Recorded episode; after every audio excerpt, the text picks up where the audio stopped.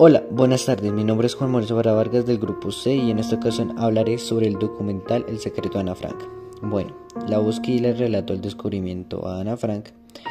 historias paralelas y un documental tan necesario como estremecedor es de la primera actriz Elena Miren, quien a lo largo de los 92 minutos de duración del, del film irá seleccionando ciertos pasajes del diario de, una joven judía llamada Ana Frank, que murió de tifus a los 14 años de edad, junto con su hermana Margot, en Bergens-Belsen, un campo de concentración en Alemania durante, la Segunda Guerra Mundial.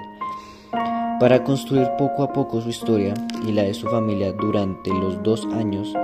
que se vieron obligados a esconderse de los nazis en un ático oculto dentro de una casa en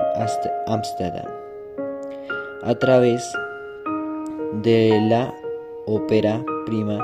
de la realización Sabina y Fedei y Ana, Ana Migot. El espectador tiene la oportunidad de asombrarse al más oscuro y doloroso sumamente vergonzoso episodio del pasado reciente de la humanidad,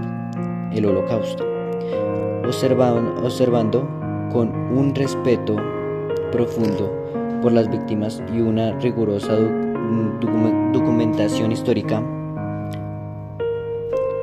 Así este personaje se convierte, se convierte en la conexión con nuestros presentes y con la forma actual de comunicación y será el método por el cual los jóvenes espectadores podrán acceder a este inhumano capítulo de nuestra historia. Sus palabras son resonantes y de enorme relevancia para el films porque dan contestación de lo ocurrido desde el punto de vista humano y persona, a la vez de conseguir considerarse completamente en cierta forma lo que Ana no pudo seguir registrando en ningún diario por, porque la, la deportación y la muerte le llegaron demasiado pronto y tanto su futuro como sus escritos quedaron truncados. De tal forma que los sobrevivientes, Ariana, Skolrins, Sarai, Lister y Master, Tatiana, Bushi y los también hermanos Helgen y Andra. Weasley llenando los huecos del diario y viendo la vida de Ana. Ni tanto como ella no pudieron, todos, e-, todos ellos como, como estantares de sobrevivencia, hablando de sus hijos y nietos y bisnietos, incluso algunos aparecen en el films exponiendo lo que hacía para, para ellos el peso de tan dura historia de la familia, de la familia de Ana Frank. El único que consiguió sobrevivir fue su padre, quien años más tarde decidió publicar el diario de su hija, cuyas palabras se han convertido en la voz de más de un millón de medios de niños y adolescentes que, que perecieron